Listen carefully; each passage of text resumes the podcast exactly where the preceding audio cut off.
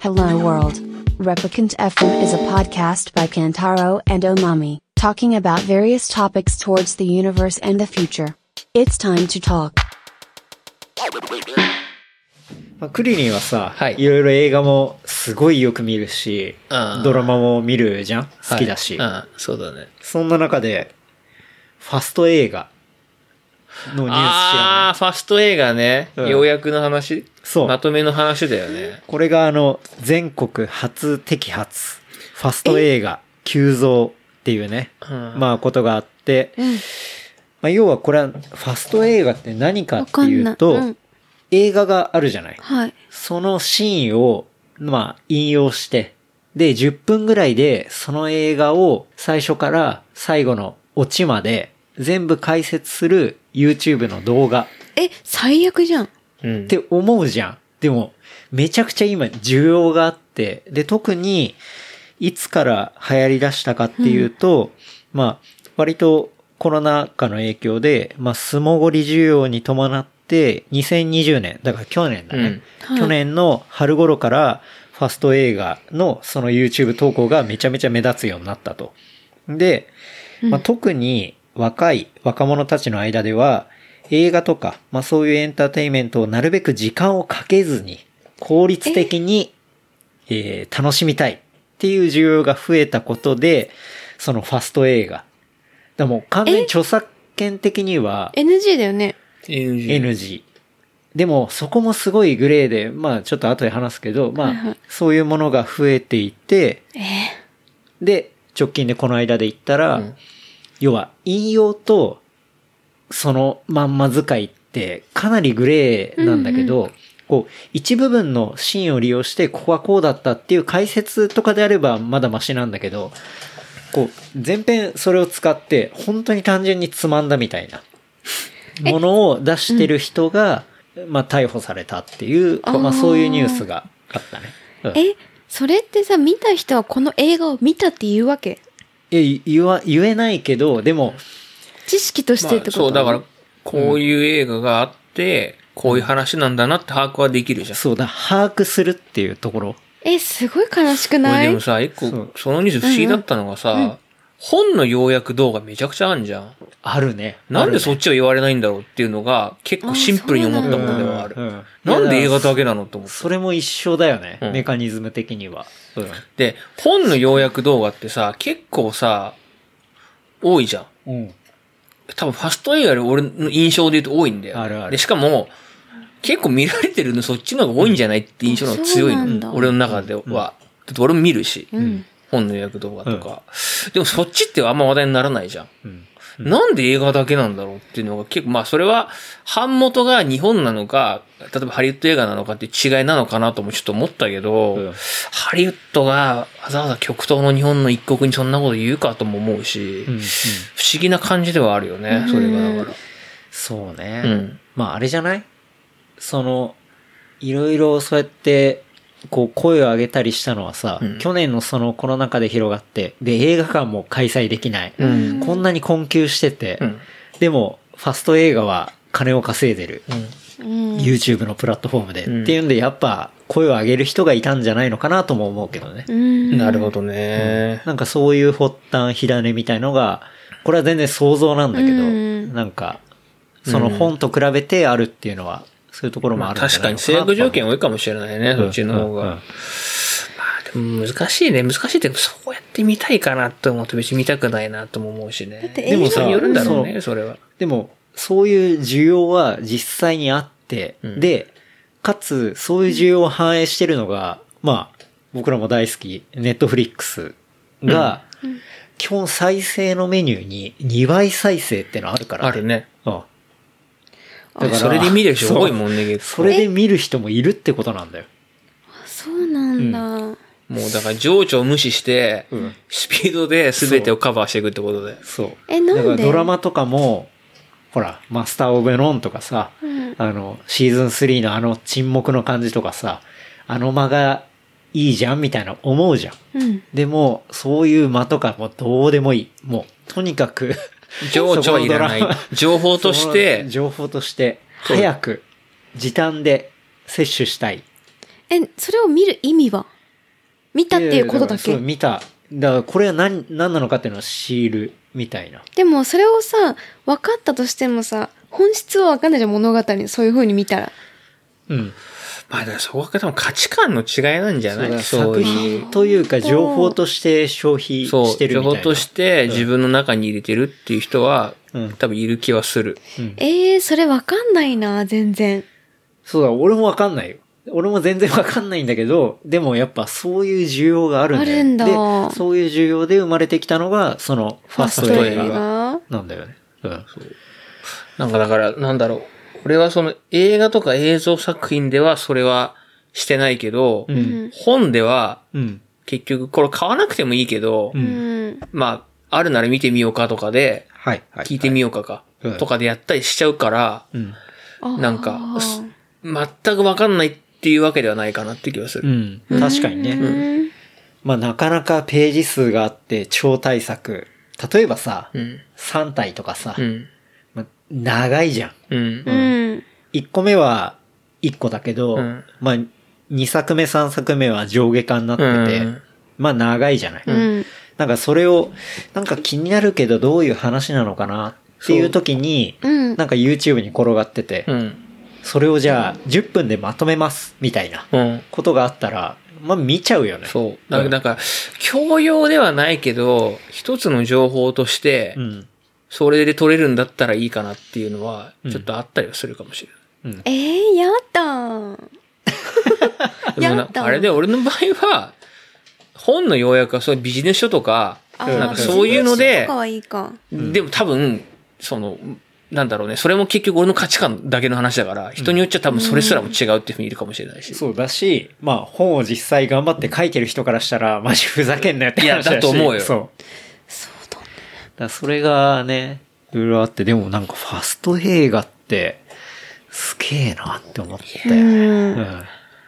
どで若干想像できないよね、俺は。だかうら、んそれはさっきの価値観になっちゃうけど、やっぱ映画とか、ドラマとかはちゃんと見たい方だから、うん等速で見るしね、それは。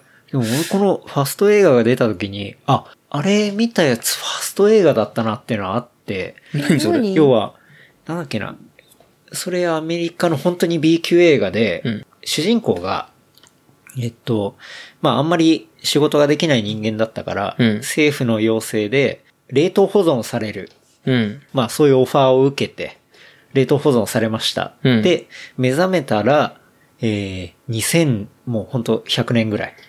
とんでももない未来になってて、で、そこの未来っていうのは、みんなが、あの、考えることをやめて、あの、バカになっちゃった世界うん。になってて。っていうので、えっと、そこで、だから、昔からタイムスリップしてきたようなもんだから、一番その世界で頭が良くなっちゃってんの。あの、あー元の世界だと全然使えなかったやつなんだけど、とんでもなく、周りがね。あの賢い人間になってしまったみたいな。なんかそういう SF で、うんで、それっていうのが結構現代社会の風刺も入ってたりして、うんだから要は大統領も超バカなの。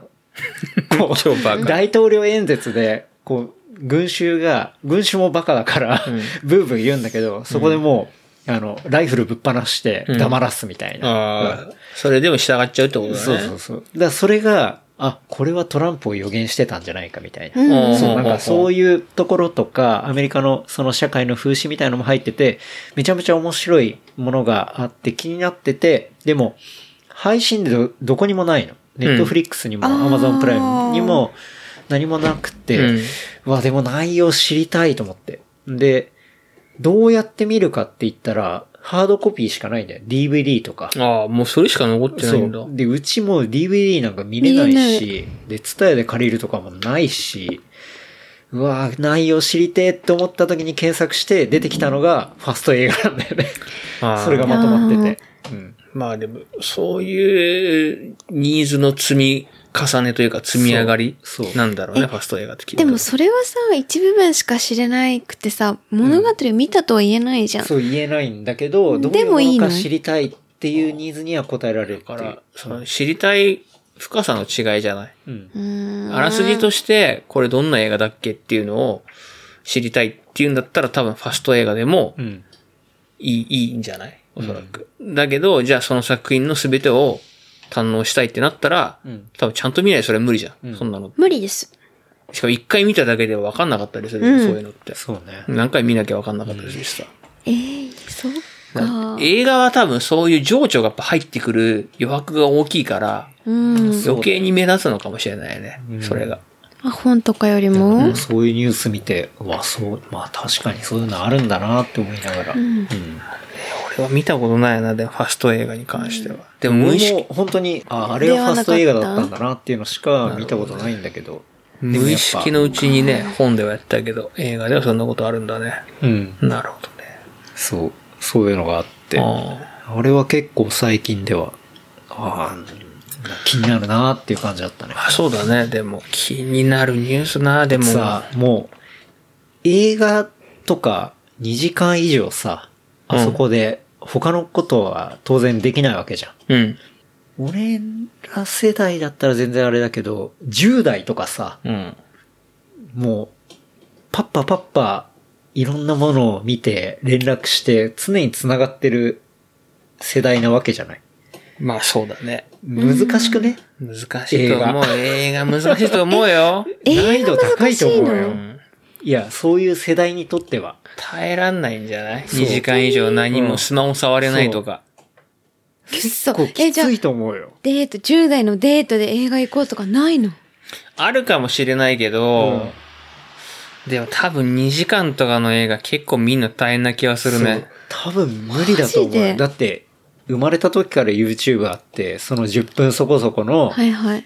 じゅそれでも10分そこそこの動画を見るんでも、手元で携帯いじりながら見る。ながら視聴だよ。そうだからずっと。っていうのに慣れてる人が、2時間以上の、携帯を基本的にマナーとしては触れないところで、集中して見るっていうのは、いや、無理だと思かうなりハードル高いと思うんだよ、これ。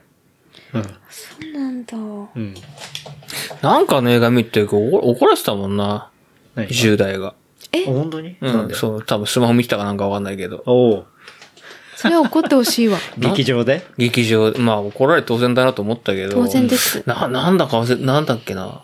テネ、テネットかなあれ、なんだっけヘネットで携帯いじりながら見るなのんでな。うん、まあでも多分わ、帰わ、帰帰った方がいいよ、それ。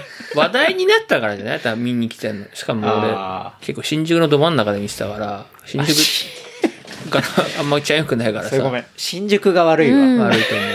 新宿が新悪い宿。は本当にもう映画館は結構大変な感じだからね。あ、そうなんだ。まあ俺結構近いからさ、新宿で見ることが多いんだけど、やっぱあー東宝シネマはいでもう新宿ど真ん中じゃん。うんまゴリあラまあ大変だよ、見ると。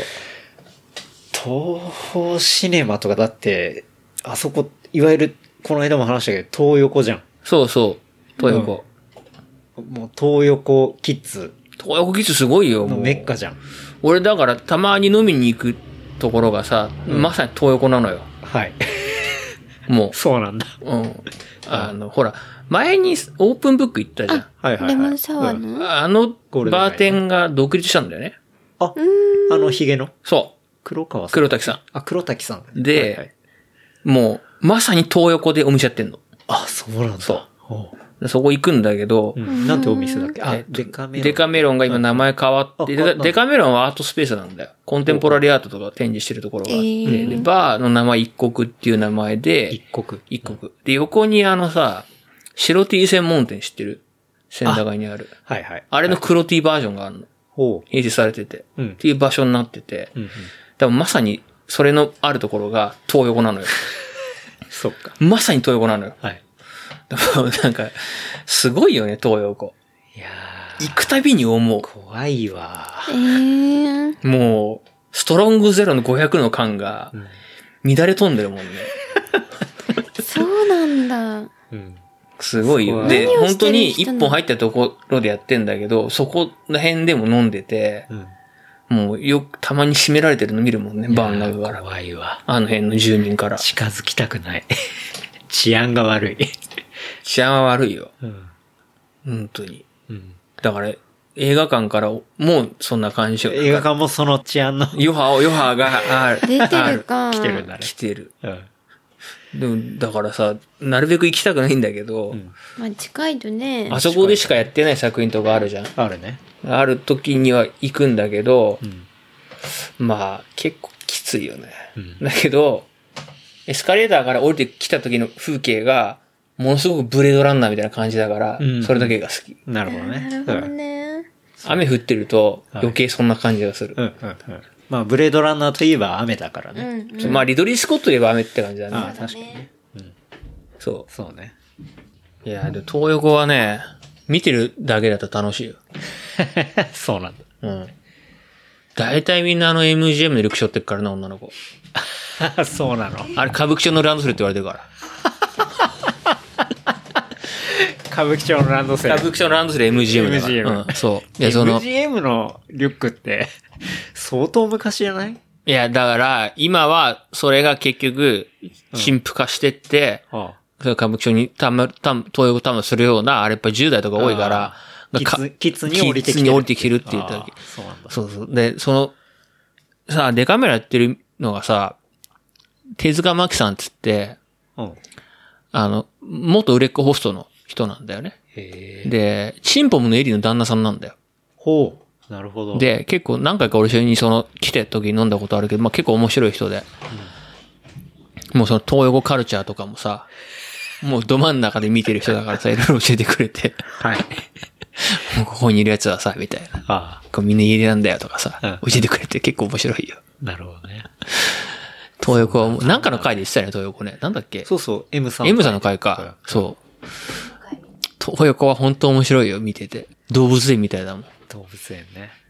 いやね、うん。もういろいろ、なんだかんだ1エピソードかと思いきや、ね、2エピソードぐらい話してるけど、まあ、なんとか織り込み済みですけどな、それは。つうわけでね、おすすめコンテンツいくえ早おすくすなめいコンテンツ。もう、もう、ワントピックくらい挟むじゃん。はいキューちゃん猫の 話。あ、キューちゃんそう在宅が増えてさうんキューちゃん元気かと思っああ、キューちゃんちょっと病気になったね。うん病気の可能性があったって感じかな。うん。なんか大丈、夫てキューちゃんはクリいや大丈が夫飼ってる猫分離不安症なんだっけ、分裂不安症だっけなっうんほう。ていうのになりかけてた。え、猫にもそういうのあるの、あるみたい。人病間院でもあるじゃん。うん。なんか、一時期すげえゲロ吐くようになって、うんちょっおうと外出た後に俺が。ほう。うんで、そうそうするようになって、私病気かなと思ったの。ほう。なんかやばいなと思って、うん病院連れてったら、うん。なんか、でも多分これ、体に見た時に異常ないんで、うん多分分離不安症かもしれないですね、って言われて。ほなんすかそれってなって。う。うん。あれって結局ほら、うんいるべき人がいてくれないと不安になって、うんこう、精神に不調をきたすみたいうんなうん疾患、へえ。病気うん。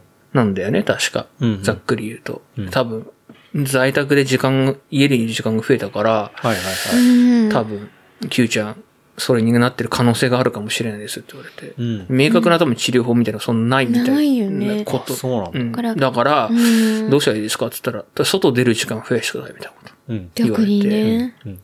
と。もうそれと俺、無理やり会社行ってる もんね。ああ。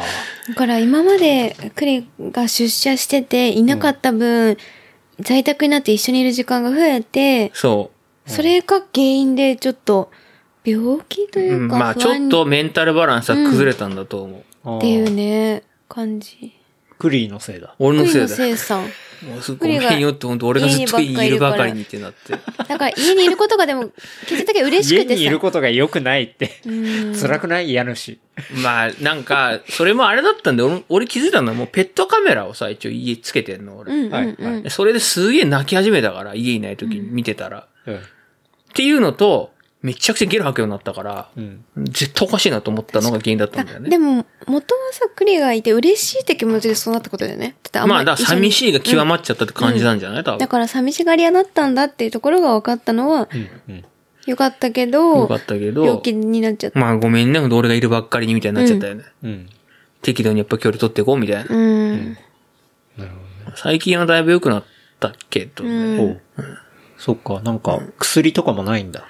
うん、と、まあ、よ様子見ましょうっていう話からだったから、多分その先でまだやばいですってなったら出てたかもしれない。はいはいはい。でも、一応様子見ましょうって言われて、1ヶ月ぐらいそれを続けてたら、もう収まったから、うんうん。まあ別に薬無理飲ませることもないじゃん。確かにね。うんそうだだからまあね一。旦まあ様子見って感じではあるけど、うん。まあうちももう7歳とかだからね、ああまあ、だいぶ、それなりに来て、来始めた、あれになった。おすすめいくいきま すか、じゃあ。待っておすすめの前にあれ、クリリンが買ってた T シャツ気になったんだよな。何あ、西本イズダマウスじゃない。 です。あれあれさやばいよね。何何西本イズダマウスで。うん。西本さんっつって。うん。ビズビームの人だよ。そう、元ビズビムのスタッフで、ん。で、なんか、その前から俺インスタで見てて、あ知ってて、知ってたのよ。うんで、なんか、ドレイクとかが来てるんだよね、あれ確か。うん。えで、あの人、多分俺家近所なのよ。うん。で、一回その T シャツ着てて、近所に飲んでたら、うん。来たの。同じバーに。ちなみに、 その西本さん、超見た目やばいから、そうね。。が、全身、顔面もタトゥーだから。そう。あ、そうなびんっだ。くりするよ。いいねちょっと今、おまみに見したいわ。あ、顔面も。そうそう。すごいその人のプロジェクトなのよ。アートプロジェクトなのかなクレディプロジェクトなのか素な敵ね。あ、で T シャツも、その人が T シャツを作っていらっしゃるの。これ真ん中の人。あ、この人 T- プリントにされてる西本さんが本本人もこの顔。そうそうそうそう。え、どこにタトゥーがあるのわ、すごーい。ちょっと、あー、そうですか。 いいと思う。すごくないちょっといいいと思うわ。いいと思すごくいいけど、う。うん。なんかメガネが邪魔かな。なんか メガネが邪魔。タトゥーもちょっと見たいっていう意味で。でもすごくいいと思います。そうそう。そう。この方もうの T シャツが、本当に顔面に、顔面にタトゥラーッ。パーでもこんな入ってないよっていう。そうそうそうこの人は何をしてる人なの今は、そのなんかクリエイティブプロジェクトみたいなことをやってて、うん。で、その T シャツを作ってるところから始めてるみたいな感じそうだよね。らしい。どれだっけな俺一緒に写真撮ったんだよな。で、クリリンはその T シャツ、その人が作る T シャツを着てたんだ。そでそれをケンタロウが見ていいと思ったってことね。さ あ、これやべえやつだ、っつって。うん。う。一緒に、その時に、ばったり会った時に、写真撮ったのよ。その、うん。マスクしてても分かった。これこれ。やばいね。これやばいし、これ送るわ。う 載せて。これいきなり来てさ、んこれ、幡ヶ谷にあるワインバーなんだけど、ん。はいはい。まあ、そこで飲んでた時にうん、急に来て、まあ、家近所なんだって、この人。人。で、はぁこれこれっつって俺は酔っ払いながら言ったら、あ、その時に来てたんだ。来てると、これ見てみ、来て、来てるよ俺。見てみてあ、。本当だ。あ、じゃあその T シャツを着てる時に本人が来たんだ。そうウ。ケる。そしたら、はありがとうございます。すげえいい人 だよ。すげえ美味しくて。びっくりしちゃって。えー、いいね。そう。で、こ、これ、これ、その人にもらっはいはいはいた。ステッカーねそう。これは、あの、非売品なんで、つって、おうもらったの。会った人じゃないとってそう話ね。うんうん、すげえいい人だった。 いかついルックスだけでめちゃくちゃいい人だった。そうね。なんか、え、西本イザマウス。そうまだ知らないみたいな人がいたら、ちょっと検索してもらうと、すげえ面白いんじゃないかなって思うよね。なんか、西本イザマウスを説明すると、うんうん赤ちゃんが神様なの。うん、で、え赤ちゃんの声を聞ける人がこの西本うん、うん。なの。だい、で、助産師さん西本ん助産師さんってことなんだろ 違う違うう。そういうコンセプト。あ、コはンセプト。あ。で、西本イザ、西本は口だって言うじゃん。代弁者なの。この赤ちゃんの。はいはい。だからこれバックプリントは赤ちゃんのプリントが入ってるの。はあ。難しいね。だから声を受け取って、赤そちゃれんのを伝えられる人。だから、口っ口。ていうことだよね。だからね、マウスってことそうそうそうそうそう。っていう、そういうコンセプトのアートプロジェクトだよね。そう。彼がアート作品ってことですかそう。いやそうだかあらりいろいろやるんじゃないこれから。うん。なんか、すげえ面白いと思ったな面。白いねだってこの人の一輪雑誌とかさ、うん売ってたもんね。か買えなかった。ちょ っと、ちょっと、ちょっと高すぎたら買えねえなと思ったけああど。あとか、あと、フロアマット。はい。フロアマットがさ、うんこの顔がフロアマットになってる。え、それでいくらぐらいすんの1万円ぐらいだったら、あ顔あうん全然リリーーズナブルだったけうどんうん。 T シャツ。T シャツとかもでももうさ、俺が買った時ギリ買えたけど、もう今買えないもんね。いやでしそんなょう。に人気ですぎ人気てなんだ買えなくてさう、ん半袖欲しいなと思ったけど、俺買えなかったもん、この間。うんうん。いや、面白いよね。面白い。うん。何やるんだろうって感じもこれから。そうね。。そうんすごいよね。すごい、西本にザマウスに反応する人なかなかいないよ、でも。嘘ほんと。まあ、これ見て、イエス見て、これやばいねって知るけど、うん。今見て聞かれることはなかなかないよね、でもそうなんだ。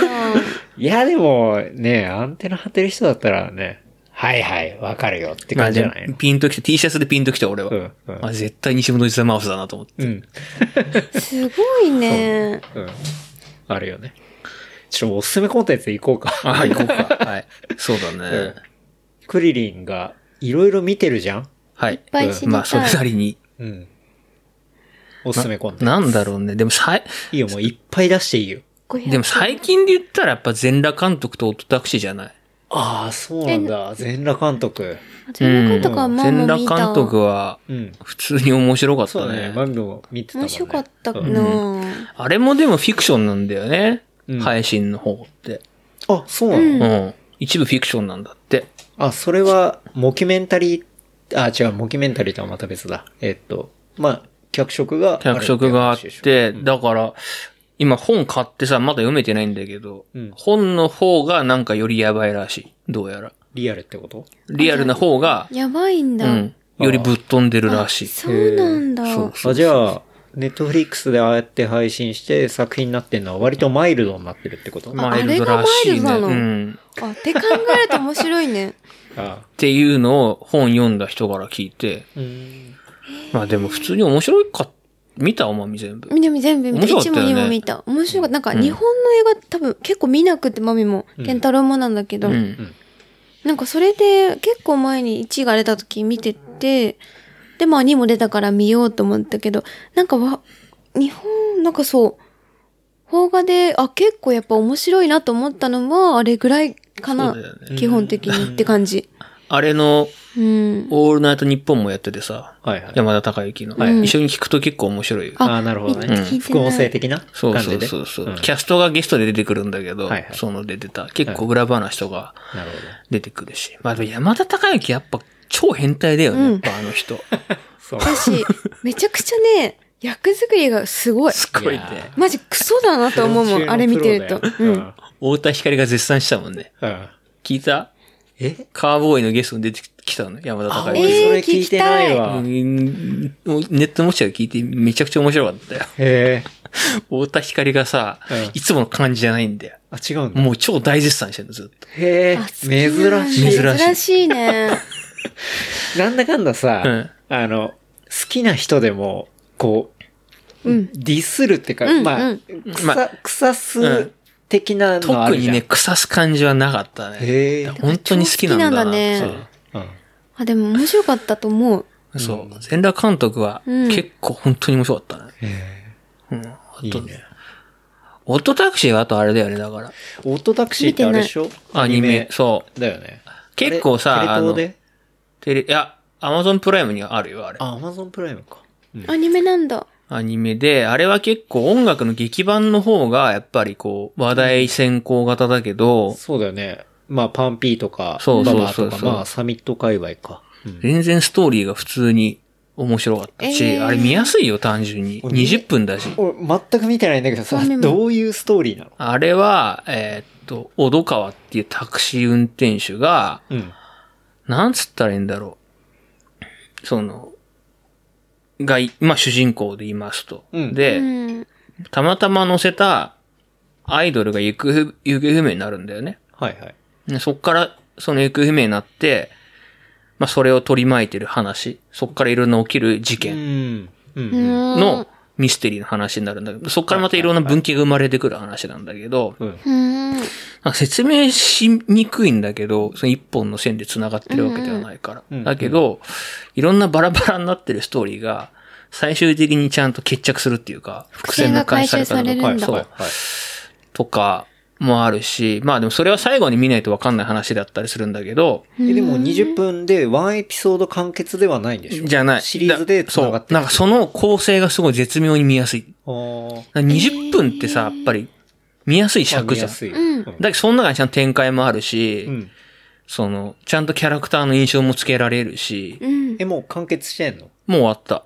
え終わったのかなあれどうな何んだ話ぐらい ?12?12 あ、12で。プラス1みたいな感じかな。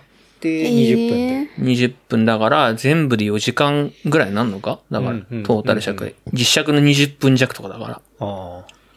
なんかね、結構、まあ、ツイッターでも、すごいうんオットタクシーの話は見たから、うん。なんかね、ストーリーとしては説明しづらいんだけど、個人的には。うんうんだけど、み、み、すごい見てて、毎回さ、毎週あれって火曜更新とかなのよ。月曜の夜やってるから。うん、うん。久しぶりに毎週更新を楽しみにしたもんね。へええ、ーそんなに。これなんどうなんだろうあ、みたいな。そうなんだ。え、絵はえ絵というか、作画うん作画の絵の感じなんか甘いとかだと嫌なんだけど。なんかアメコミみたいなア感じ。メコみたいな感じ。まあ、パンピーとかがさ、やっぱそういうの好きだしね。うん多分そういうのに反映されてんじゃないワンピーがやってんならいいかな。あれ、でも、なんだろう、ワンパンマンの仕事かなのかな、書いてんの。ワンパンマンとかあワっンたじパゃンん。マンあったあった。ワンパンマンっぽい感じだったね、なんあ、かほ。んと。見てみるか。まあでも最後に向けての、まあ伏線の回収の仕方とかは、うん。おさすがっていうか、へおえすげえってえ思ったー、け誰ど。が監督なんだろう。ね。わかんない。なんかその辺までちゃんと調べてないけど。見てみる。まあそうね。そう。かなでもその二つは結構見やすい中で言うと、うん。最近見ててよかった。ね。あとだから、何映画はアメリカンユートピアがよかった。アメリカンユートピア。うん。おうあの見てないわ。まあ俺もなんかたまたま時間が空いたから、うん。スケジュールがなんかそこでたまたま空いてる映画があったから見たみたいなうん、うん。感じだったんだけど、あれってほら、ライブ映画みたいな感じだから、ブロードウェイの映像化、うんうん。作品だったりするけど、まあ、あれはなんか映画館で見た方がいいね。ほんえ、とどんな作品なのあれはだからブロードウェイ作品の映像化だ作品だから、なんだろう、ストーリーっていうかもう、目の前でライブやってる感じだよね、イメージで言うと。うん。そのデビッド・バーンっていうさ、トーキングヘッズのはい。バンドの人がやってる作品なんだけど、まあだから彼のなんだあれ、半生を語ってるみたいな感じなのかうん、うん。うーん。まあでも、すごかったね、あれは。アメリカンユートピア。うん。どう見たい。もううん結構だいぶ少なくなってる気がするけどね、公開感。あうん。あ、ミュージカルなんだ。そう。なんか、ミュージカルなのかな、あれ。なんかもうライブって感じだったけどね。あ、もう変わんねえか。えー、もうこれは映画じゃないと見れない今も。今は映画だね。でどっかで爆音上映やったと思うよ、あれ。あ。うん。あ、渋谷。あれは爆音上映やってんのが、行くのがいいんじゃないかなって気がする。うん。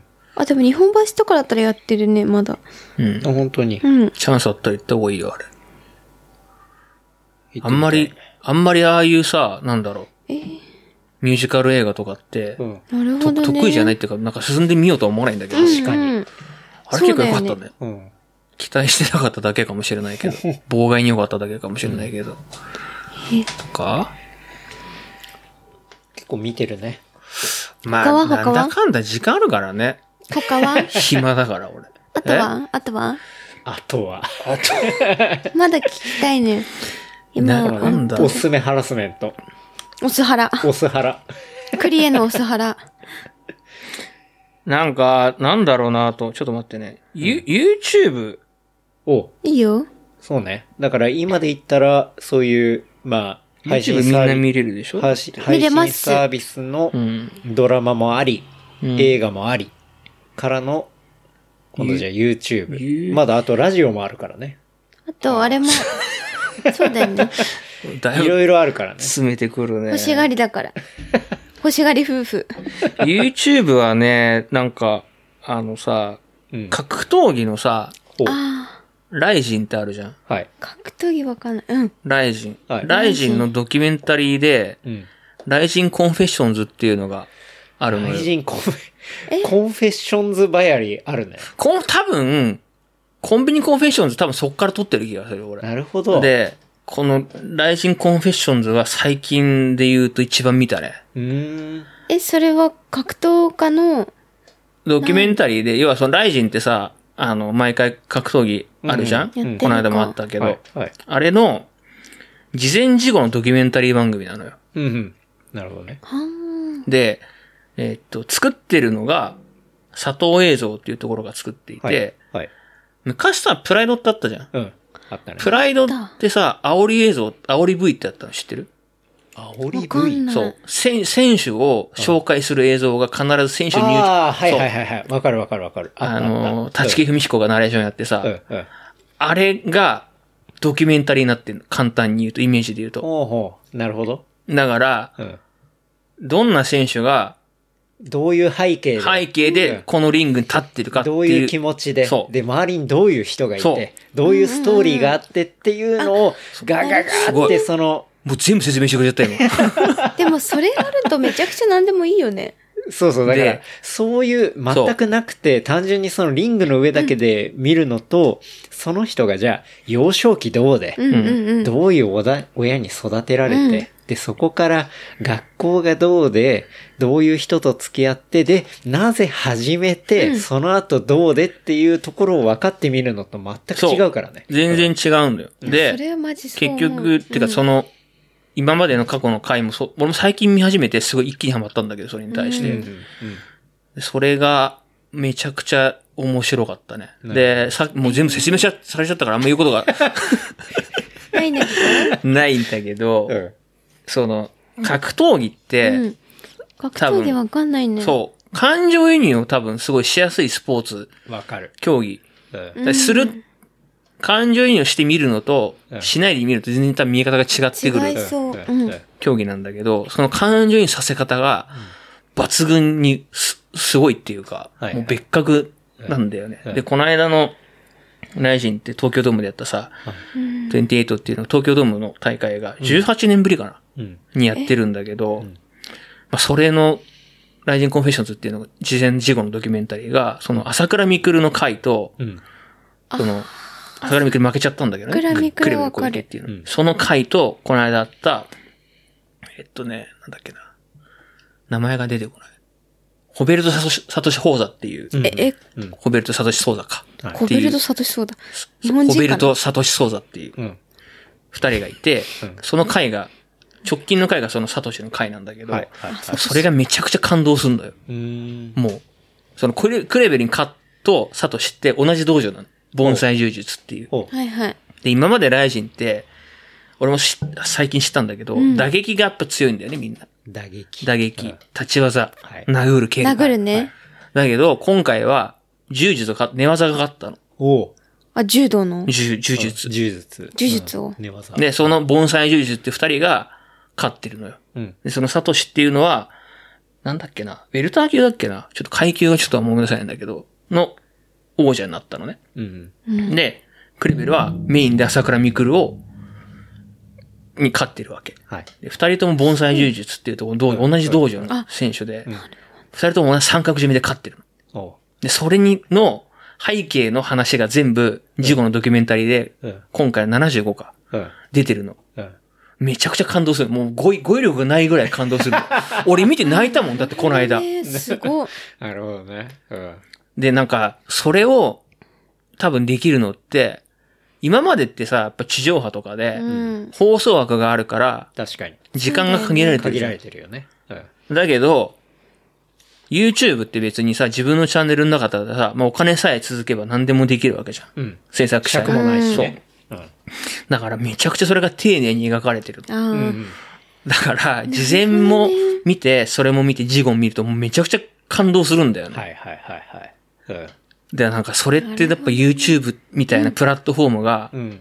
うん。できたかいやらい、生きてるそう生きてうんる。多分プライドの頃ってなかった。まあ、あ YouTube あったけど、うん。うん出始めの頃だったりするじゃん。うん。ね今多分そ、その頃うんうのんそういう煽り V の文化がうん。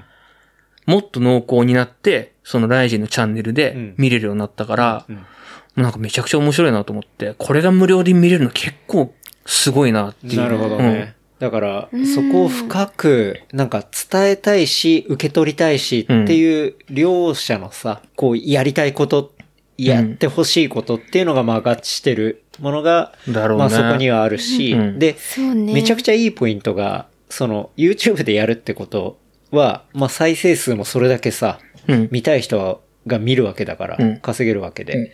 で、そこでお金も発生するわけじゃん。そうだ結ね。局。だからそれっていうのはいい循環が回ってるっていうことになるよね。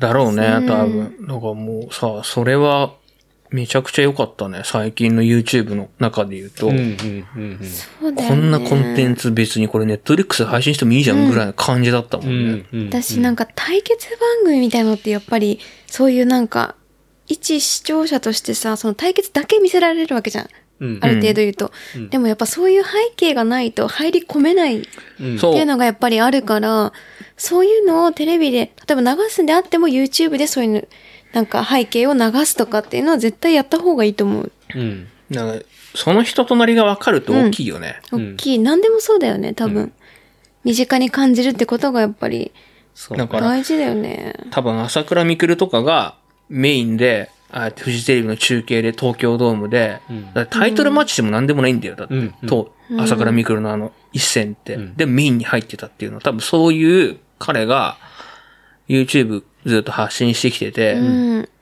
まあ、彼のさ、パーソナリティが分かるわけじゃん、そこで。うんみんなにも知られてるわけじゃん。うんっていうのでみんなが知ってるから多分感情移入しやすいっていうのが、なるほど。あったんだろうな、みたいな。うんで、そ、そこでまた負ける朝倉未来も役者だよね、逆に言うと。役者って言い方良くない けどな。るほどね。だってまたストーリー続くじゃん、それで。だ確かにね。。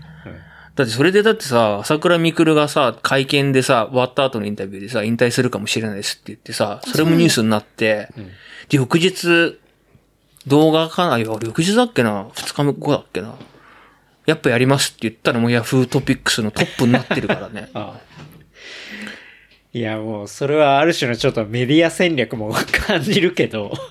でもなんか、乗って、乗って嫌じゃないメディア戦略だなっていう。なるほどねちょっと思った。うんうんそれはもうそこに踊らされてというかうんさ、うん踊りたいって話だよね。踊りたいし、むろ踊踊って気持ちいいじゃないけど、うんだそうって俺ちょっとさ、すごいにわかファンだけど、格闘技に関して言うと、ちゃんと見始めたの最近だったりする。うんうん、でもやっぱ桜みくる現役続行って時嬉しかったもんね。うんうんうん。そっか、格闘技は見ないもんね、マミたち。そうね、なかなか見ないけど、でも、そのメディアのあれで言ったら、うん。踊りたい風にさせてくれって話だよね。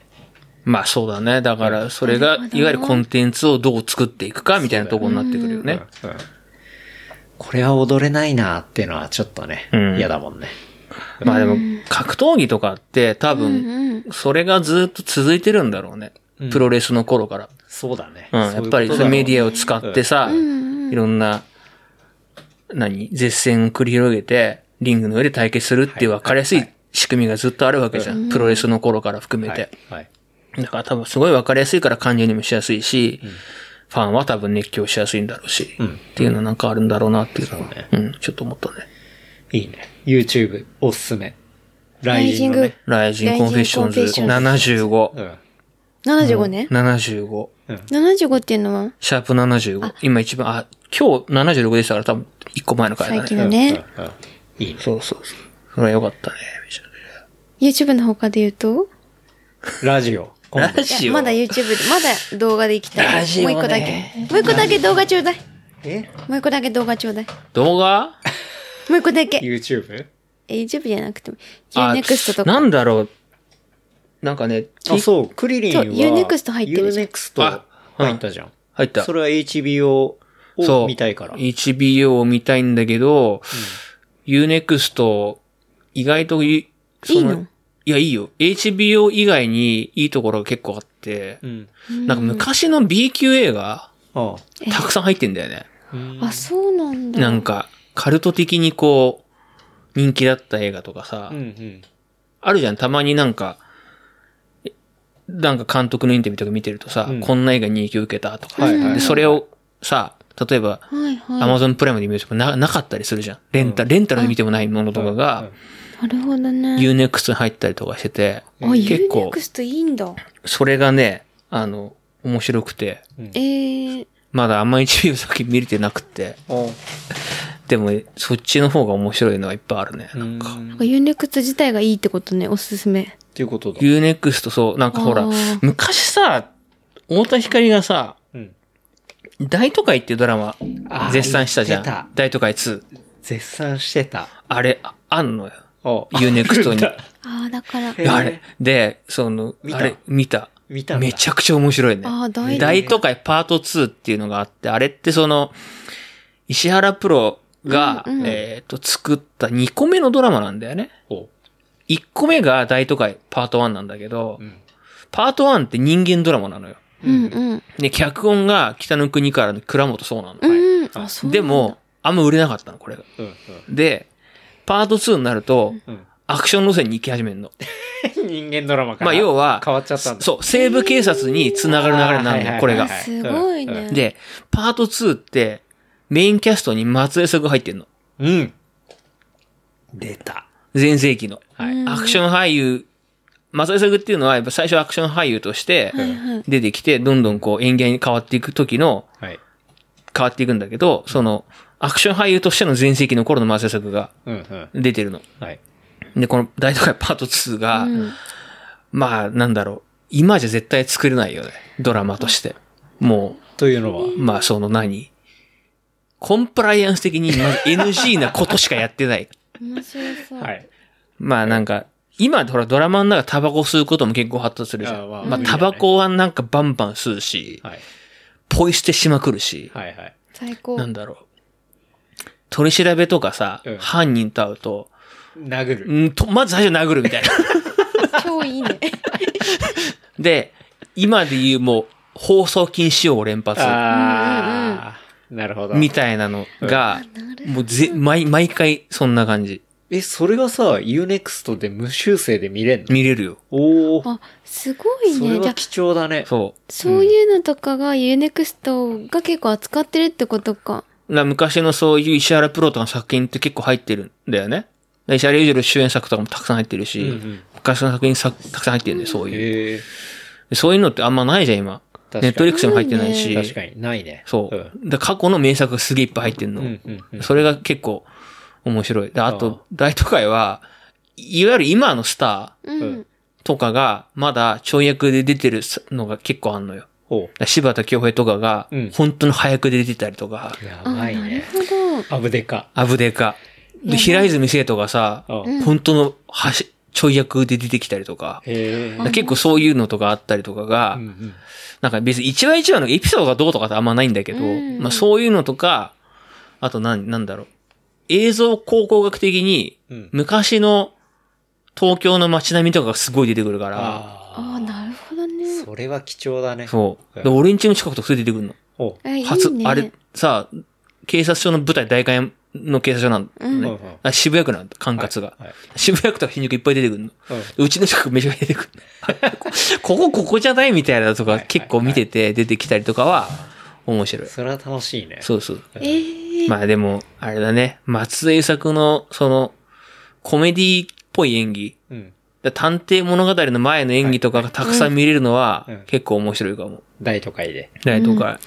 ああね。なんだっけな UNEXT 候補に一回も上がったことないけどね。そうねすごいいいんだね。うん。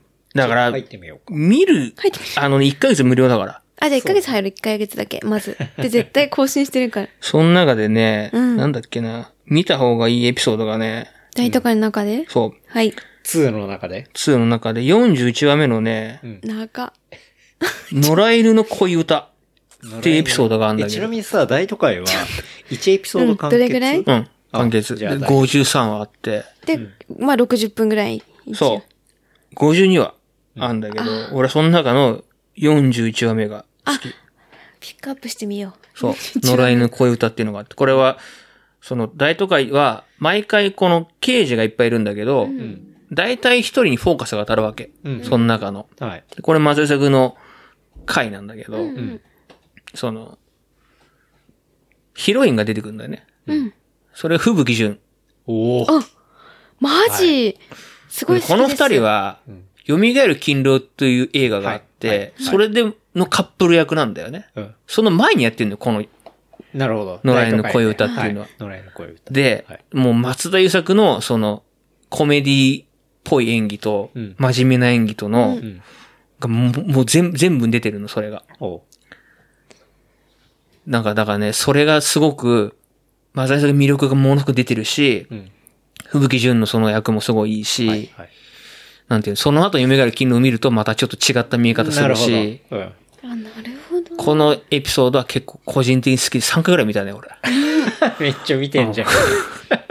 なるほど。でもそれは DVD か D 化もしてなければ、 DVD やな。なってんじゃなないっかてな。んのか。でもうん DVD 見れないもん、うちは。うん。だかそらう、すでごい、ね、もそれのエピソードは、それをまあいっぱいあるから、エピソードが。まあ、それがそういうね、うん。 SVOD でうん入れ見れたるら。のすごいねまあそうそうそうそう。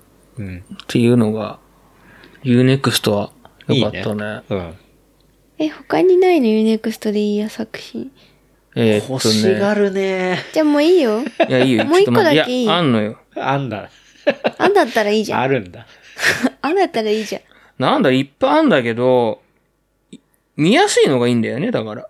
あ、そうねそうかな。えーっと、カプリコン1かな。えカプリコン1。。うん。昔の、これイギリスの映画なんだけど、うん。あ、イギリス映画もやってるわけね。まあ、サスペンスアクションになるのか、これ。うん多分。でストーリーあらすじを言うと、はい。人類初の火星への有人飛行がおうおお。決まりましたっていう。はい、はい、はい。でその打ち上げのシーンから始まるの。うん。うん。面白そう。だけど、うん。ロケットに重大な欠陥があるというのがおう発覚するの。出た後にうん出る前に。ああ。で、3人宇宙飛行士がいるんだけど、うんうん3人は、打ち上げの直前に、別の施設にロケットから連れ出されて移動しちゃうわけ。はい。で、でもロケットは無人で打ち上がっていくわけ。うん。で、うんそこの、なんて言うんだろう。まあ、これは、若干ネタバレになっちゃうからあんまり話すとあれなんだけど、多分ネタバレかな。見てほしいんだけうど。ん。でその火星の、その、着陸も含めて、うん。すべてをやっていくっていうああ話 なんでになるんだけど、まあなんか昔のさ、アポロ11号の陰謀論、はい、はい。月に行ってないんじゃないかみたいなうん話が下敷きになってる話なんだけど、うんあこれは結構見てて何も考えずに見てて面白い系映うー。画んなるほど。うんあ。宇宙飛行士は知らないってことだよね、その欠陥を。結果まあし、まあ、連れ去りはしてんだけどね。あ、そうなの。そうそう、そういうアクション映画とか。ええ、いいね。面白そう。うん。いなんだろうね、あと。や、音声コンテンツ行こうよ。あ、そうですか。音声コンテンツラジオちょっと尺が長かった。あごめラんジオ、はい。ラジオはでもなんだろうな、最近あんま、ないって。クリリンといえばラジオリスナ確ーかなに感じが、イメージがあるんだけど。あああ、俺、ミキジルと缶中好きだよ。あ、マーシーさんの。マーシーさんの。うん。ワチさん帽子かぶってるし。そうそうそう。あと、なんだろうう。ーん、あとはあと、あれだ、俺、聞いてく前、言ったか忘れたけど、あの、アフターシックスジャンクションの、ああ、歌丸あ、黙る。歌丸の、る木曜日の回うん。だけ、おすすめ。 あ、本当だって。月金やってるけど、うん木曜日が一番いい。木曜日は何をやってんの木曜日ね、その、木曜日にやってる人が、パートナーって毎、毎日変わんのよ、あれ。うん。あ、そうなんだ。曜日によってアナウンサー変わるんだけど、木曜が、うないりさっていうアナウンサーがやってんだけど、うんこの人めちゃくちゃ面白いんだよね。へえ。永遠の小学校5年生って言われてて、うん女性女性。えー。小学校5年生。そう、え女子アナらしくないんだよ。女子アナなんと。だ。うん。なんか、超ゲーマーなの、まず。へえ。あ、ゆこれ YouTube コンテンツだわ、だから。YouTube で、この人ゆゲーム実況チャンネルやってんだけど、へえ。ゲーム実況始めましたみたいなう。んそれめちゃくちゃ面白いよ。え、その人さ、うんゲーム実況やりたいからやめた人じゃない違アナウうン。サーを。違う。それとはまそたれ違うは男。性の人。あ、あそうなんだ。あ、違うあの、ね。ゲーム実況始めました。うない、女子アナゲーマー、うないだ。うん。あ、そのままだね。うん。なんか、女子、全然、なんか、女子アナっぽくないっていうか、うん。普通さ、なんか、ゲームじ、まあゲーム実況者、女あ女子アナって、なんかちょっと、なんだろう、ステレオタイプのイメージで言うとさ、ちょっとおしとやかな、うんうん。ちょっと透かしてる感じのイメージわかるわかるもう全然そうじゃないの。もうすげえじ絶叫しまくってんの、ゲームしながら一 人で。ああ、そうなんだ。で、顔面ブラックホールって言われてて、うん。なんか、どういうこと絶叫すると目とか超でっかくなるの。でそれが画面のワイプで出てあて、、あ、あ、で、なんかマイクの音割れるぐらい絶叫するんだよね。へあだからえ。視覚的にも聴覚的にも楽しめるってことね。そう。その人だけ。で、作ってるスタッフもさ、もともと多分テレビ作ってるスタッフがやってるかああ、ら、面白いんだ。そう。ちゃんと構成も考えられてるっていうか、実況やってるだけなんだけど、ちゃんと面白いところだけ切り取られてて、うん。なんか、それは結構、見てると元気が出るね。なるほうどねん。。なるほそ。そううじゃあ、その、アフターシックスジャンクション歌の丸の木木曜日からの、そう。木曜の、その、スポティファイだと、コーナーごとにアフターシックジャンクションってさ、あ分かれてんのよ。それのオープニングだけ聞けば大体この人の面白さ分かる気あ、うがする。ん。どじゃあ木曜がいいのね。聞いてみよ木曜だけがいい。う。うん、うん。そう。他は良くないってことね。良くないわけじゃないんだけど。俺は好きなのは木曜日だ、ね。うなるほん。ど聞いてて一番こ歌丸う、ね平和な感じがして好き。まあ、あと映画のさ、はい。ムービーウォッチメンって金曜日にやってんだうけんど、ちょっとあんまり。うんそう。そのそれはなんか自分が見た映画のあー答え合わせに聞いたりとかかな。あの人後し、後出しだからさ。基本そこ、俺思うんだよね。なんかさ、ムービーウォッチメンでいつ後さだ、し話すタイミングってうん、だいぶ後じゃん。うん。まあ、ガチャがあるからね。ムービーガチャがあるからね、あれは。ああそうなんだそういうことかなんかあれ、いろだんかならガチャガチャで引いてさ、うん出たものをうん。やんなきゃいけないからあ、うんそういうことなんだ。そうそうそうそうそう。ああねそ。ういうことか。ああ、ガチャあなの後出し感がすごいってことね。そう、なんかいろんなの聞いたそとうそかう見た後に言ってんのかな、んみかもうたそいれななり。に意見だったり、いろんなものが出た後に、こうやるイメージがうん。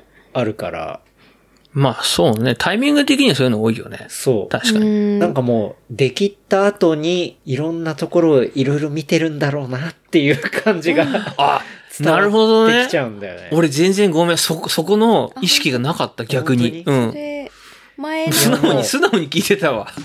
ねもう、そうだって、いわゆる町山さんとかはさ、うんアメリカで公開されてるタイミングで、あの、こういうものがありますっていう風に日本に伝える。誰もレでビュー出てない状態でね。その後うんうんにうんこう映画が出た後のタイミングでいろんな批評の記事とかが出る。うんで、そのさらに後で、ああいう音声で、こう、なんていうんだろう、そういうとことか、うんあとはツイッターのリアクションとか、うん。そういうものを全部見た後に、こう、レビューしていくイメージがすごいあって。なるほどね。あそう、俺ごめん。そのイメージっていうか、そこを全然感じてなかったわ。でもそうかもしれないね。タイミング的にはそういうのもあるかもしれないね。めちゃくちゃ、もうできった、もう、ん俺なんかからしても、出がらしみたいな。こすり切った後に、そうそう。後に、それを、こう、自分がこう考えてみ、いや、これはね、ちょっと、うんあの、持論になる。偏見もあるかもしれいなや、でも、けど、なんかそういう感じでやっているイメージがあるから、俺なんかはやっぱ、そうそうだやっねて初めて見たところで、これはこういうものがあってとか、こういう、こういうふうに思いますってレビューの方が、やっぱいいダイレクトで面白いし、参考にするんで、なんか信頼できるっていうか。多分、あれだろうね。それで言うとう、ん。ムービーウォッチメンの場合って、それよりも割とその背景とかさ、うん。映画に出てきてない、映画の中でかい一発では可視化されないものとかうさ、ん、だから情報整理な。そうそうそうそう。感じが多分するそんっだちよだとそ思うう、多うん分。だから、立て付けとしてなんかまた違うものかもしれないね。そうそねこは。うんでも、それだったらもっと早く出せばよくないって思っちゃったりする。まあね、いろんな情報。うんだから、そういう背景も含め、そういういろんな現象を含めての情報整理うんなんだろうなと思って。なんだけど、個人的にはさ、もう見るとき、見る前に、まずその雰囲気とかを伝えてくれる。うんで、その後その、っていうなんか、見た後だと何にでもネットにも載ってるわけだしさ、うん。情報の収集はできるわけじゃん。そうそれを後から言われても、みたいな気持ちになっちゃう。そうそう正直言うと。なだるほどね。ああ、でもその視点俺なかったな。から、俺結構、ムービーウォッチメン大好き派だったからさ。ごめ。うんんあ、いや、全然いいんだけいど。や別にそれは、まあディスじよゃないしんだよあしないんだけど。よしよしないんだけど、そういでうもこ、と俺を、は割とそういうことをあ、感じでる。もなんか、確かにそうだなとも思う。ん言われてみれば。うん。なるほどね。そう。そうそうそうそれを感じるんだよね。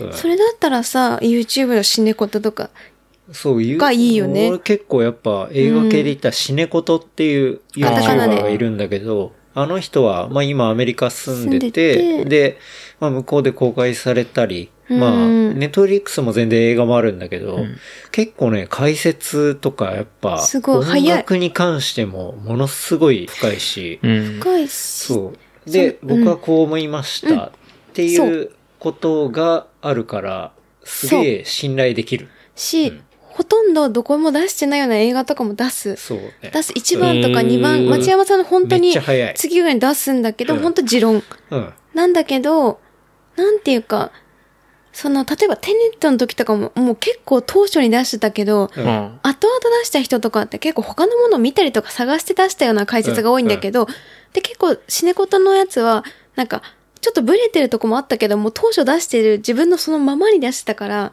いいみたいなとこファーストインプレッション。そう、なるほどね。みたいなところをめちゃくちゃ早い段フレッシュ階なでん。だよね。まあでも確かに出すタイミングによって、そのレビューって見える性質変わるっていうのはあるかもしれないね。今の話そもうそれはあ聞るいてけて。ど本当に。それ思うなぁまあ、それぞれ役割が。役あは、るんそだうとそう思そだううんそうけど。。なんか俺はあんまり、その、見る前に、うんレビュー聞いたりとか、見たりとかっていうのしない方だったりするから、あ、そう。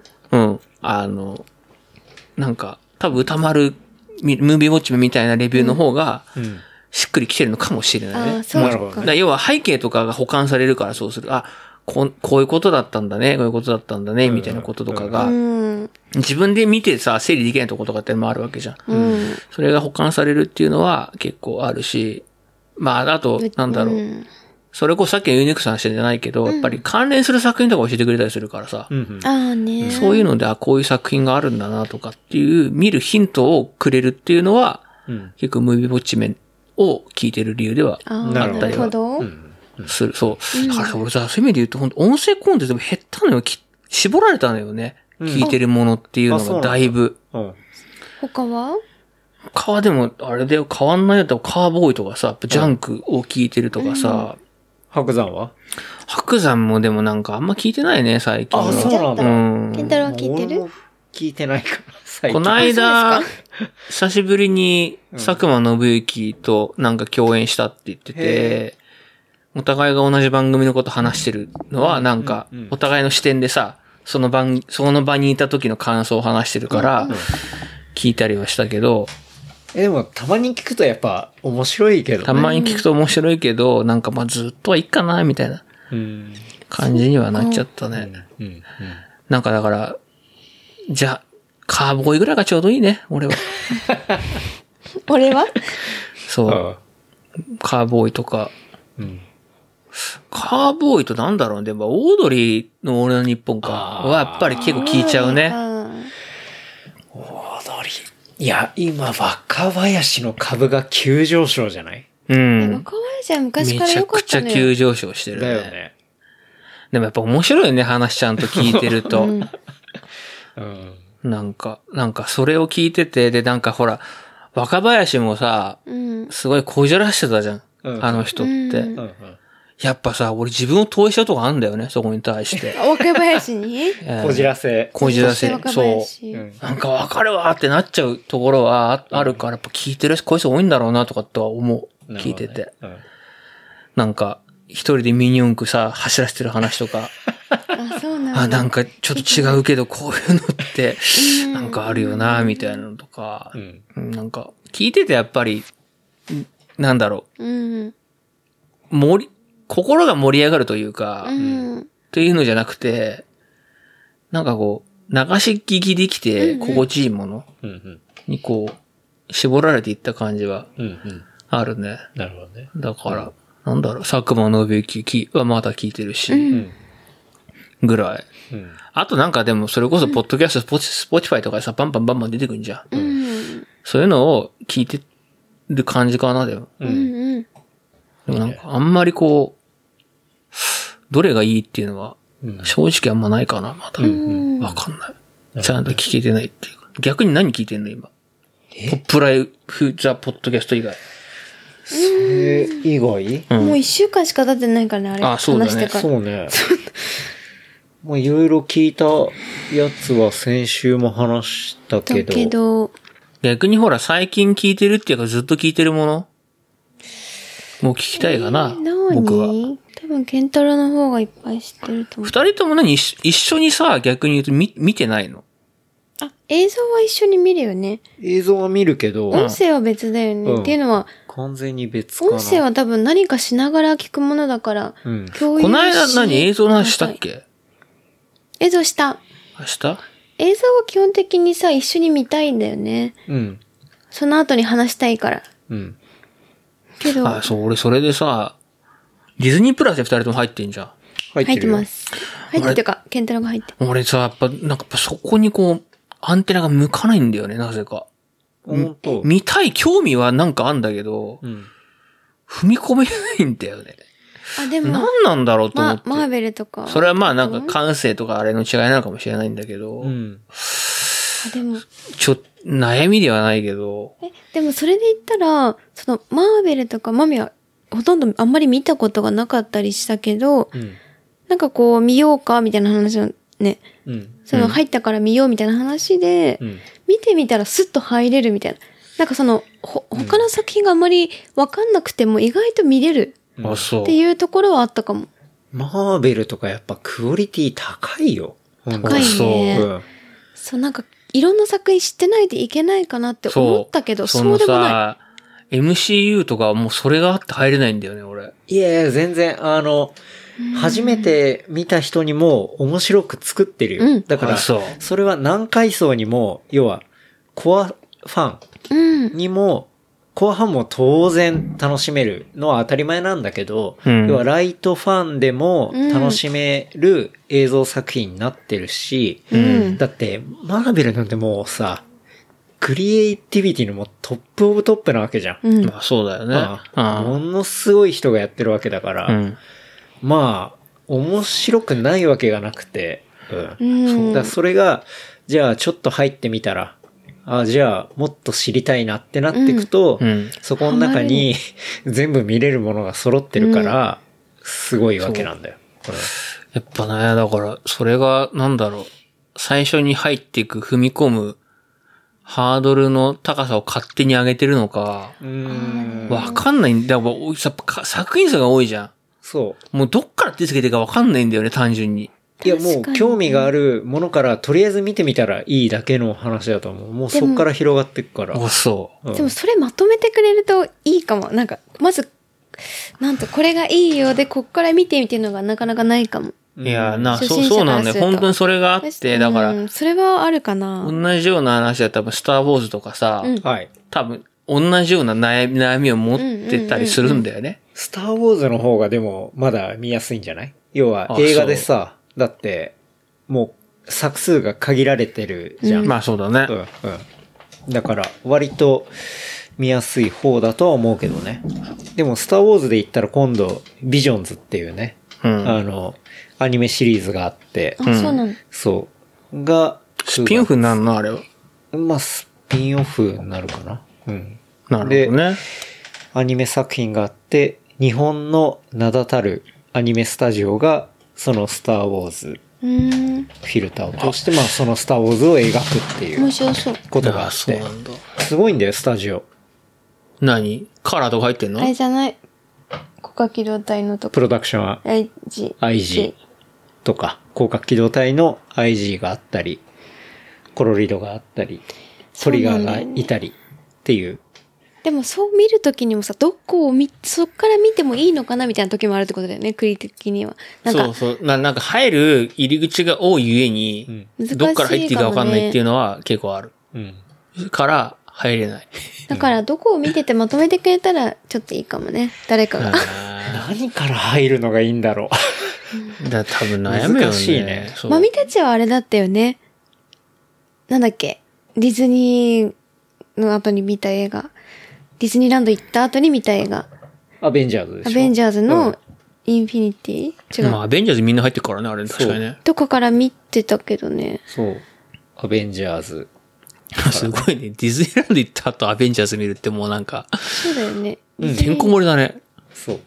まあでも、一個、あれか、そうやって見ていくっていう一の個は。入ってったら、すごい世界が広がるし、なんか時代も反映してるし、うん。あ面白いと思うけどね。あ。ああ、でもなんかそう、なんか今日さ、それちょっと話ずれちゃうんだけど、来る前うんに、うん。何見てんのかなって話になるかなと思った時に、うん。バレてた。そう、UNEXT 見てるっていう、何通り見てんだろうって自分で考えてたら、やっぱ最近のさ、うん。映画とかコンテンツってさ、うん社会課題を結構さ、うん。入るよね。入るじゃん。うんうん。俺多分それにちょっと疲れてるなっていうのがあって。ああ。それはそね、れちょっと思い出したんだけど最近いろいろ聞いてる中でいいくと、うんある。その疲れは。うん。だから、ネットフリックスもしばらく見てなかったのよ、俺。うん。うん全裸監督い、うんうん。い以前うんうん。は。もうでもネットフリックスやっぱそういうものがめちゃくちゃ多いじゃん。うん。なんかね、そう。それあるんだよね。なんか、そう。俺も社会につながれてるそういう問題が反映されてるものも、なんか、こう、面白いんだけど、うん。社会に生きてるわけだから、そういうのと一旦切り離して、そもう単純に、 もう、面白い。う。うん。うんなんかそこと関係なく逃避したい瞬間もあるわけじゃない、うだかん。そう。らそういうものを求める揺り戻し的なものはあるよね。そう、なんか、当然ネットフリックスが見て、そうやって作品を通して、うん。社会課題を学んで自分で考えるっていうのって、うん。すごいいいことだと思うんだよね。うん普通に学ぶよりは全然学びやすいじゃうん。ん。だけど、もう、なんかそればっかりになっちゃうと、もう結構見るの疲れるなってなっ疲れるわてか。るわかる。うん。すげえわかる。それ。そう。で、それはやっぱ Amazon プライムのオリジナル作品も結構似てるんだよね。うん、確かにそうかも。んそう。で、やっぱりもう、疲れたなと思って UNEXT 見たら、それ昔のバカ映画がいっぱいあるからさ。あ、で、それでなるほどあんまりね。そあう。ーそれでそっち行ったっていうのはね、あったなと思いながら今日ちょっとうんうん来たっていうのを思い出したそう今ね。社会からの解放を感じる映像っていうね。。うんそううんうん。やっぱ、何でもあるもんね、今、最近作る作品。どっかに必ずさ、うん。そういうテーマをね。テーマを入れてるもんね。だって、昔をテーマにしてる作品とかにもそれ入ってくるもんうん。うね。ん。うん。なんだっけ、Apple TV でさ、Apple TV プラスか。はい。俺がずっと見てた、その、フォールマンカインドっていうさ、うんうん宇宙外星の映画あるじゃん。んあれなんかもさ、別に時代背景昔なのにさ、うん全然 LGBTQ の話入ってるしね。あああ、。そうなんだ。うん。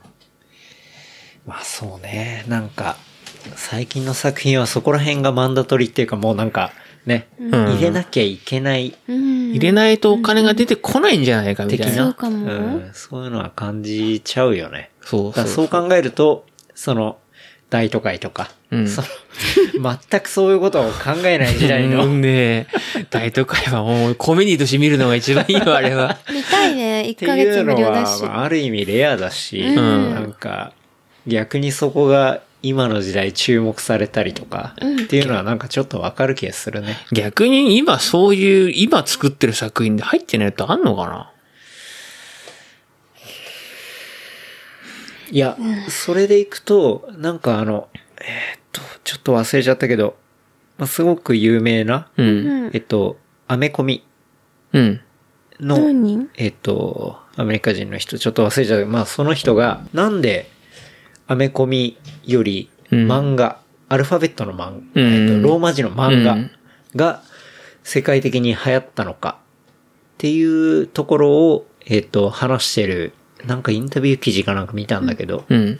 ていうのは、なんかアメコミとかってどうしてもそうやって社会情勢を入れたりとか、っっていうのになってきて、あの、そこにちょっとあんまり深みがなかったりとか、もうなんか通り一辺倒になってきた。うんでも、その、ジャパニーズアニメっていうのは、うん。もうその作品で独自の世界を作っていて、うんそこに、こう、社会から、もう別にそういうところを反映しない。もうだってその中にワールドがあるみたう。いな。うんん。っていうのを作ってるから、なんかそこがすごく面白いし、だから、例えばね、ほんと釣りアニメとかだったら、もう釣りの話しかしてないし、で、ゆるキャンとかでキャンプのうんアニメだったら、うんマジそうでね社会どうこうとかじゃなくて、うんもうとことんキャンプのうん。まあそうだよね。話になるわけじゃん。だからそういうところが、やっぱり誰かしら刺さるものがある。そのアニメうんうんのうジャンルで、漫画のジャンルで。うんっていうのが、やっぱ、こう、2021年での刺さり具合なんじゃないか、みたいな。うん。でも、まあそうだよね。でも、それはそれでさ、また、日本の悪いところっていう言い方は良くないかもしれないんだけど、うん。やっぱさ、日本のそういうアニメとかって、どうしても美少女とか、うん。そっちにさ、うん。寄せがちよ、寄っちゃうじゃん。うんあれは、なんか、私は嫌だうな。ん、俺もいや、好きじゃないっていうかさ、まあ、世界として、そういう世界観があるのはわかるんだけど、まあ、例えば、馬娘とかもそうだよね。うん。昔でカンコレとかさ、はい。はい。結局じょ、女の子に擬人化ささせてさ、うん。表現いや、でもあれは大成功だよ。大成功なんだけど、だけどね。だけど、うん正直、やっぱ辛いよね、見てて。うんうん。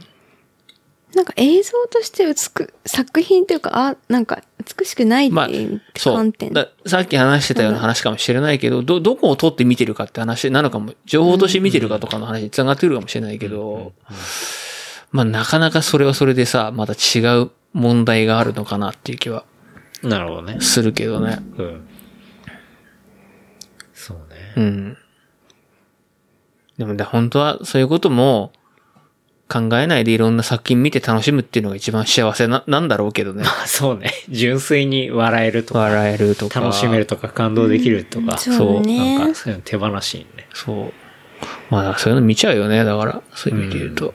そうね。うん。未だにだからネットリックスとかのさ、ドキュメンタリーとかもちょっと手が出ないもんね。うん。あーね確かにな最近見てないね。そうね。最近見てないな現実世界が、なかなかシビアなので。そうそう。現実でさ、だから現実世界に対し、に生きる上で、そういう作品から自分が考えるヒントをもらうって意味で、うん。一般教養としてね、うんっていうのいいのかもしれないんだけど、まあ結構辛いよね。24時間それに縛られたくないっていうかさ、うん。まあ、特にね、このコロナ禍でだいぶシビアになったっていうのがあって、特にやっぱコロナとオリンピック、うん。のこの特に日本人はね、日本そう人だはね。食らってるっていう食らってるし、やっぱりその、ソーシャルも見る頻度は減ったとはいえさ、見てると、なんて言うんだろうね。昔こんな人じゃなかったのになみたいな さ、え、何発言とかを見てて、やられちゃってるから、やられちゃったよなあこれ何やられみたいな、言う気持ちわかんだけどさ、みたいな。なんか一つの文化をこう壊しちゃって変えちゃった感じがあるよね、コロナが。だから。まあそうだよね。良くも悪くも。まあね何とは言わないけど。そうねか、うん。いやね。 まあでも、確かにな、コンテンツに求めるものが若干変わっ、俺の中でも、いや、昔は好きだった。昔っていうか、下手したらもうちょい前1、2年前ぐらいは、なんかそういう社会的なものとかすげえ好きだったけど、ちょっとな、今、でなんか、若干ヘビーになってるっていうのそはう感じるな。トゥーマッチになってるよね。んだから。いや、ももちろんさ、そのネットリ面白いんッだけクス、どそう、サブスクのさ、そういう動画サービス出てきたときに、今までそういうの見れなかったじゃん。うん社会課題をうんうん題材にしてるコン作品とかそうでね新鮮だったりするじゃなんかっ。だから、見てたんだけど、やっぱり、そればっかになっちゃうと、んっていうのがやっぱりこの1年ぐらいで、うんそうだね。わかるわ自分も好きなことできたりとか旅行行けたりとか、なんかそういうで余裕がある時だったらいいんだけどね。あ、そうだね。確かに。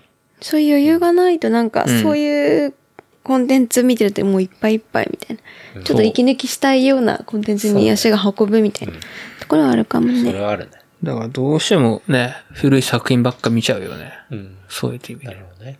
ほんと昔のバカ映画とか最高だもんね、だから。そういう意味で言うとさ、UNEXT はそういうのいっぱいあるからね。なるほどね。入ってみるかな。 UNEXT ね。 31日間無料だから。でも大会がめちゃくちゃ大変だからな、あれ。でも何でも大会めんどくそさい、れね。燃えてたよね、なんか。もう言ってた。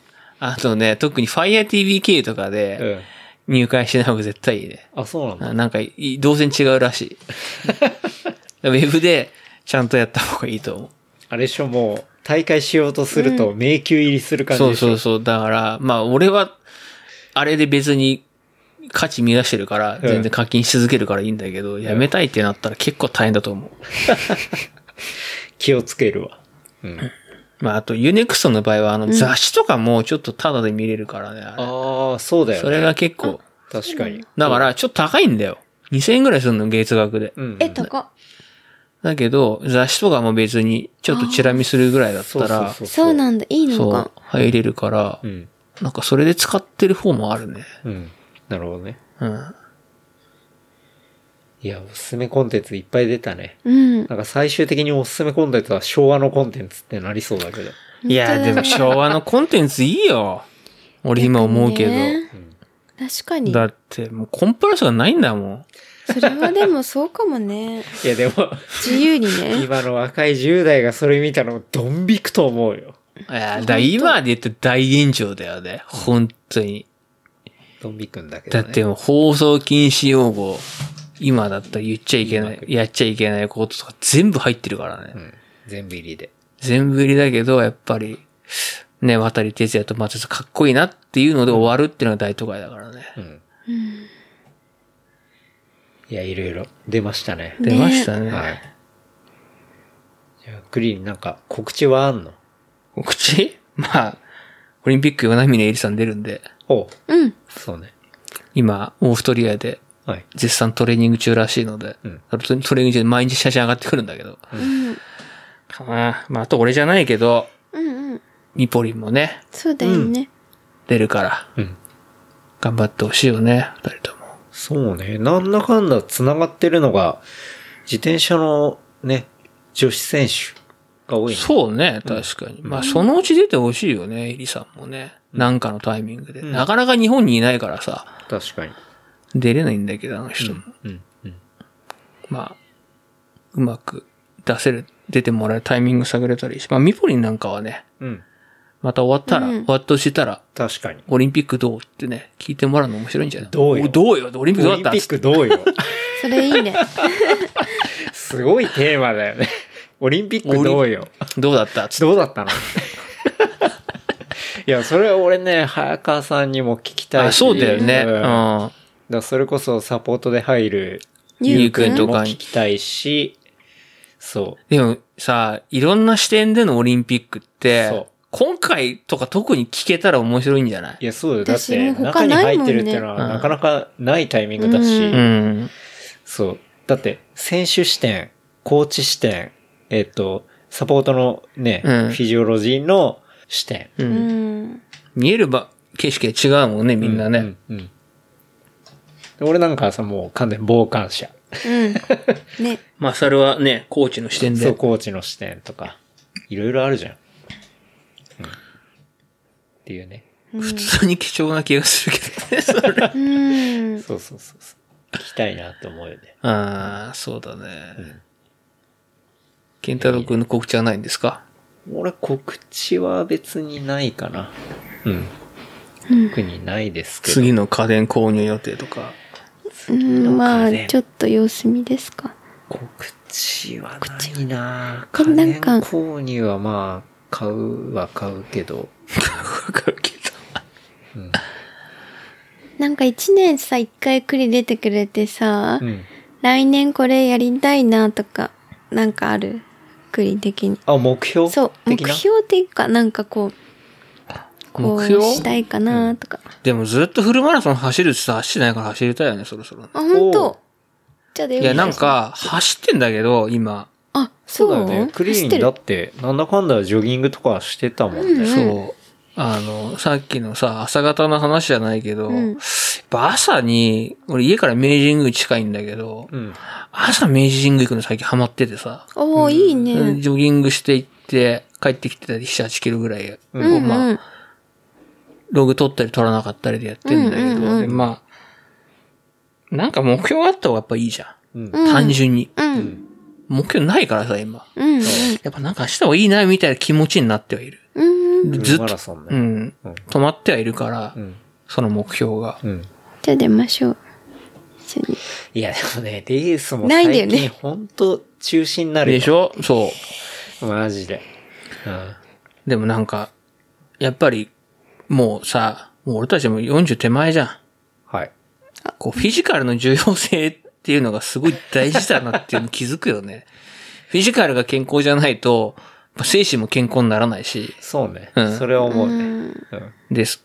なんか、誰かと一緒にいることでできるけ心の健康っていうのもあるかもしれないけど、うんまあやっぱり頼れるの己じゃんうん。うん。子としてのね。ことそう。それを最近すっごい感じるから、そうか。やっぱそういうことをこう、来年の今頃にはうん。ね、うん5時間かかったねでもいいけどさ、それは。うんうんフルマラソン。やれてるといいなとは思ういいんだよもねう。そんなん乾燥すればいいんだから。うん。感想したいよ。うん伯爵に、伯爵にね、勝ち、勝てるように頑張りたい。そうね。うん。うんいや、伯爵なんだかんだ早いからね。伯爵ずっと走ってるもんね、だってね。で、しかもね、肉体労働そう。でね、フィジカル鍛えてるからね。鍛えてるから。だって、あれ現場から走って帰ってくるんでしょそうそ頭おかしいよな、あ の人ね。すごいよ、本当に。うね。ん。っていう感じですかう。うんん。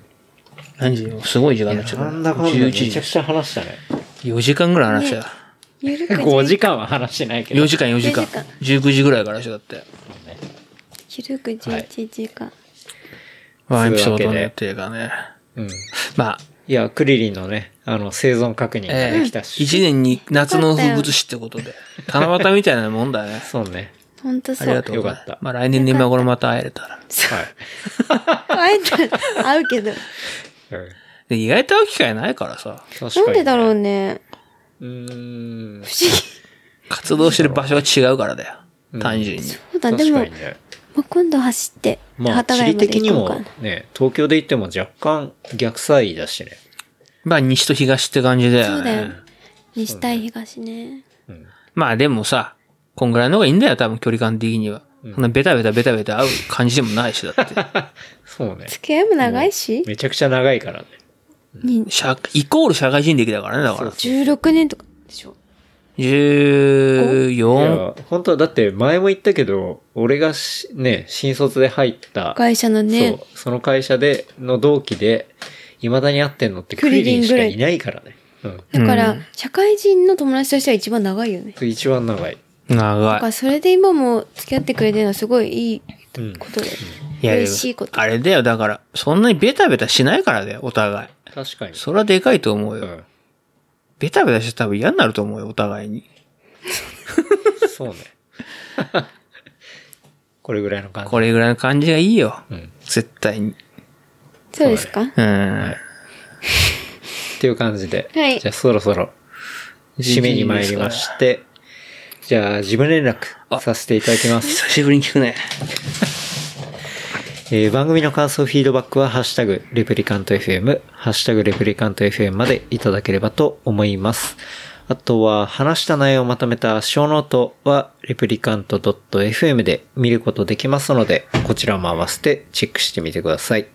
あとは、えー番組のサポーターズグッズ置いておりますショップは、レプリカント FM.shop で、えーチェックできます。こちらも合わせてよろしくお願いします。はい。です。はい。じゃあ今日は、改めまして、クリリン、ありがとうございました。ありがとうございました。急にお呼び立てして。いやー、まあ、ノープランでここまで話したらすごいよね。いいことだよね。確かにね、何にも決めてないもんね、だってね。決めてないねう。ん。確かに。ゼロ決め。最近決めてんのいやーでもワンワ、ン人によるかな。うん、ワンワン時は1ミリも決めてないよね。そうね。うん。ワンワン、あれだね、月1回ぐらい俺やってほしいね。なんか、うん。まあでも、それぐらいのペースおで豆頼むよ、月1回ぐらいワンワあ、そうですか。ン。今日うはん。ね、俺が頼むことでもないけどさ。美味しいビール飲みながらね。そう、うんリリーが持ってきてくれるね。だからあれしよう、今度また、いフリーマン食堂でそう、走って。食べようん。うんそうそう。そうね。うん走っていくから。走って、幡ヶ谷まで行ってうん食べたい。う。またねでき出来たてはまた違った美味しさがありますから。ねうんうん。確かに。行きたい、マジ。うん。そうだよ。ビールも美味しいから。っていう感じで。じゃあ、改めまして、クリリン、はい。ゲストに。ありがとうございましたあ。りがとうございまありがとうございました楽す。しい夜を。おまみさんもありがとうございました。ありがとうございましたはありい。がとう、マミ。ジャックもありがとじジャじい。ックよぼよぼして。すごいじ、ようなう。いみや、たい。でも可愛いね。俺、キューちゃんに会いたくなっち ゃった。可愛いけど それでは、はい。また来週。さありがとうございました。